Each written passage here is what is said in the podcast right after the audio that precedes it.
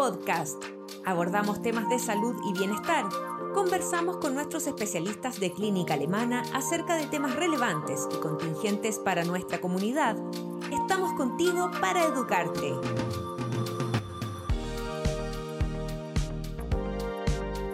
Bienvenidos a un nuevo Alemana Podcast. En esta ocasión conversaremos con la doctora Magdalena Honorato, ginecóloga de la Unidad de Medicina Materno-Fetal de Clínica Alemana, con quien hablaremos sobre embarazo y COVID y qué debemos saber sobre este tema. Bienvenida y muchas gracias por estar hoy con nosotros, doctora. Hola, muchas gracias por invitarme. Doctora, para una embarazada probablemente el contagiarse de COVID puede ser una de las grandes preocupaciones considerando el escenario actual. Eh, ¿Cuáles son los riesgos de adquirir coronavirus durante el embarazo? Bueno, ya llevamos aproximadamente tres años con la pandemia y hemos podido, en el fondo, aprender de qué es lo que pasa con este virus en las distintas etapas del embarazo. ¿ya? En, la primera ola, cuando teníamos la, sobre todo con la cepa Delta, nos dimos cuenta que esas pacientes en general, cuando se contagiaban a partir del segundo y tercer trimestre, tenían más probabilidades de traer como una enfermedad que era con síntomas un poco más severos y eh, podían tener más riesgo de estar hospitalizadas, de requerir ventilación mecánica, UCI. ¿ya? En la primera ola tuvimos muchas pacientes hospitalizadas acá en la clínica que, tuvieron más requerimientos de oxígeno y también tuvimos un aumento como sustentable del parto prematuro. Eso fue eh, el año pasado o el antepasado. Ahora, en esta ola que tenemos otras cepas que son un poco más leves y que lo hemos visto también en la población general, nos hemos dado cuenta que la mayoría de las pacientes embarazadas que adquieren este virus tienen un comportamiento similar a lo que es una influenza, ¿ya? Como una gripe con síntomas que son todos eh, dolor de garganta, congestión y un poco de fiebre, pero la verdad es que andan bastante bien con una evolución un poco más corta de los síntomas que en la otra ola. Hemos tenido pocas pacientes hospitalizadas y la verdad es que se ha comportado diferente a lo que era anteriormente. ¿Y cuál es el manejo que se debe tener si una embarazada se contagia en general? ¿Hay que tener más cuidado? Claro, como la mayoría de las veces este síntoma es leve o son asintomáticas, la verdad es que es un manejo ambulatorio en su casa con control en el fondo por videoconferencia o eh, por teléfono en el fondo con el tratante y tratando como los síntomas que van apareciendo. Si existen como síntomas de alerta, como por ejemplo fiebre alta, dificultad respiratoria, eh, todos que impidan en el fondo la respiración normal o que tenga como más sintomatología que una influenza, ahí es donde debe acudir a la urgencia y debe ser evaluado por el equipo de la urgencia respiratoria y junto con el equipo obstetricia también evaluamos cómo está eh, su bobita. ¿Y qué probabilidad hay de que el feto eh, se infecte? En general es muy baja. hay reportes de casos a nivel mundial y que no hablan más de un 3% de contagio, pero la verdad es que no hay como una evidencia sólida que diga que este virus se traspasa por vía placentaria o por vía canal del parto, ¿ya?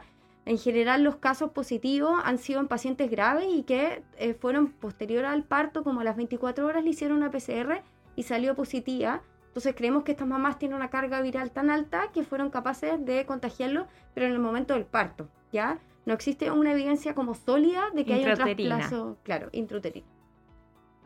Doctora, y mm, claro, y una vez que eh, ya nació el pequeño, eh, ¿qué probabilidades hay también de que sea contagiado ya con la mamá, por ejemplo, eh, contagiada hace un par de días previo al parto?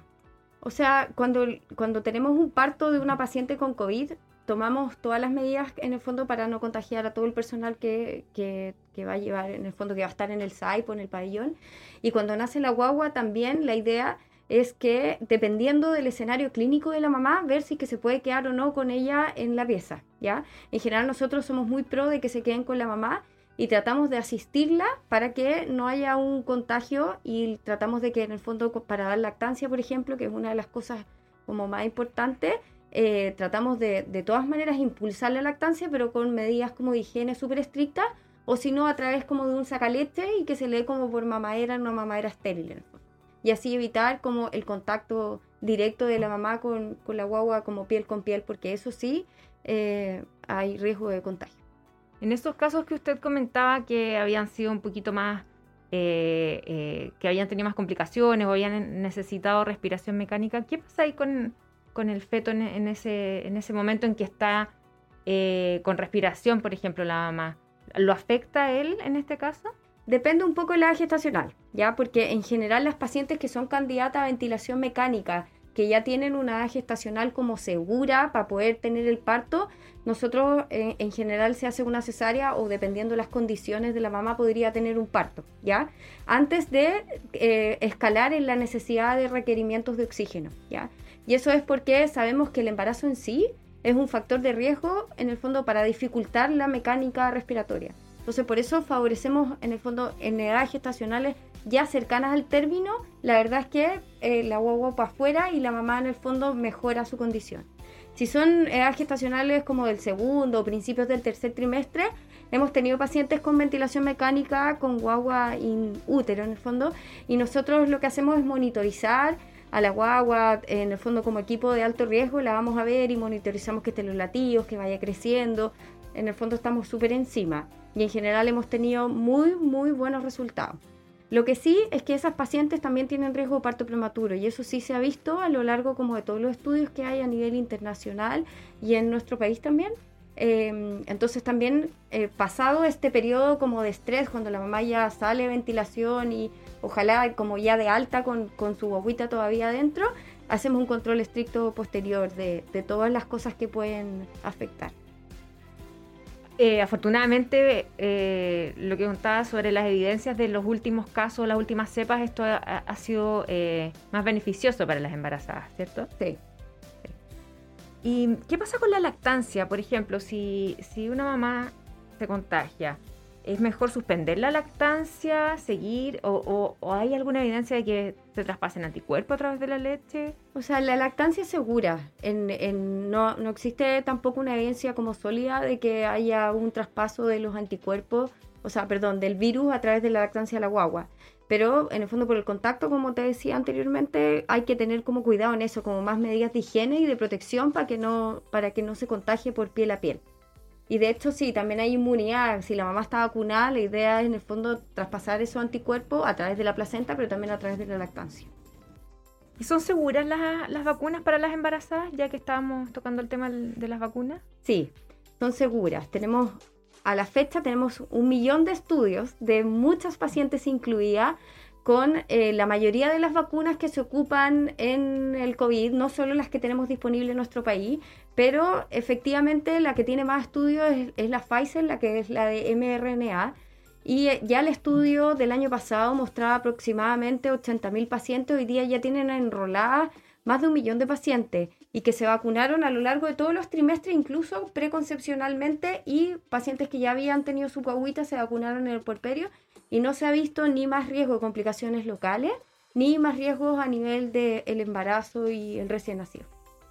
Así que la verdad es que son muy seguras. Y la otra vacuna, la que es la, la Sinovac, que es como de un virus atenuado, la verdad es que es igual a la vacuna que ocupamos para la influenza y que le damos a las embarazadas a partir del primer trimestre. Por lo tanto, es el mismo mecanismo de acción y sabemos también que no produce ningún efecto eh, adverso a nivel fetal. Perfecto. ¿Qué precauciones deberíamos o deberían tener las personas que están embarazadas? Yo creo que tienen que como extremar las medidas de protección de contacto en el fondo con eh, personas que no sabemos, porque hoy día tenemos una gran población asintomática o con síntomas leves, entonces es muy difícil como, como categorizar eh, a las pacientes, o sea, a la gente con quien uno se junta. Yo creo que es súper importante que las, que las embarazadas sean bien cuidadosas en el fondo con quién se van a juntar y en, la cantidad como de aforo, tratar de seguir súper estricto como lo que, lo que propone el ministerio. Y también el uso de la mascarilla, ojalá mascarillas que sean de buena calidad, eh, no de género, perdón, que se laven bien las manos y todas esas cosas. Pero la verdad es que como hay mucha gente asintomática es un poco más difícil que la primera vez que sabíamos que este virus era un poco más conocido en cuanto a su presentación clínica. Doctora, y para terminar, ¿qué recomendaciones eh, le daría a las mujeres que están embarazadas o aquellas que están buscando eh, un embarazo, tanto como por el tema del estrés por la pandemia, por los cuidados, en general? Yo creo que a las pacientes que están buscando embarazo, la verdad es que tienen que tratar de seguir eh, con sus planes de embarazarse. sabemos que está este virus, pero tenemos que aprender a vivir con él Y como que hoy podemos decir que las cepas que han ido mutando desde las primeras son más leves y que tienen menos compromiso a nivel del embarazo del feto y del recién nacido. Por lo tanto, lo que tienen que hacer es solamente cuidarse de no contagiarse como lo hace la mayoría de la población y tener sus controles prenatales al día para poder pesquisar a aquellas pacientes que tengan alguna patología tanto materna o fetal que necesiten como un mayor cuidado. Muchas gracias, doctora, por conversar este tema hoy con nosotros y explicar tan claramente todas las implicancias que tiene la relación del embarazo eh, y el COVID. Muchas, Muchas gracias. gracias por la invitación. Nosotros nos despedimos y nos encontramos en un nuevo Alemana Podcast. Síguenos en nuestras redes sociales y visita nuestro sitio web alemana.cl. Nos vemos en otro Alemana Podcast. Clínica Alemana. Si es tu salud, es la alemana.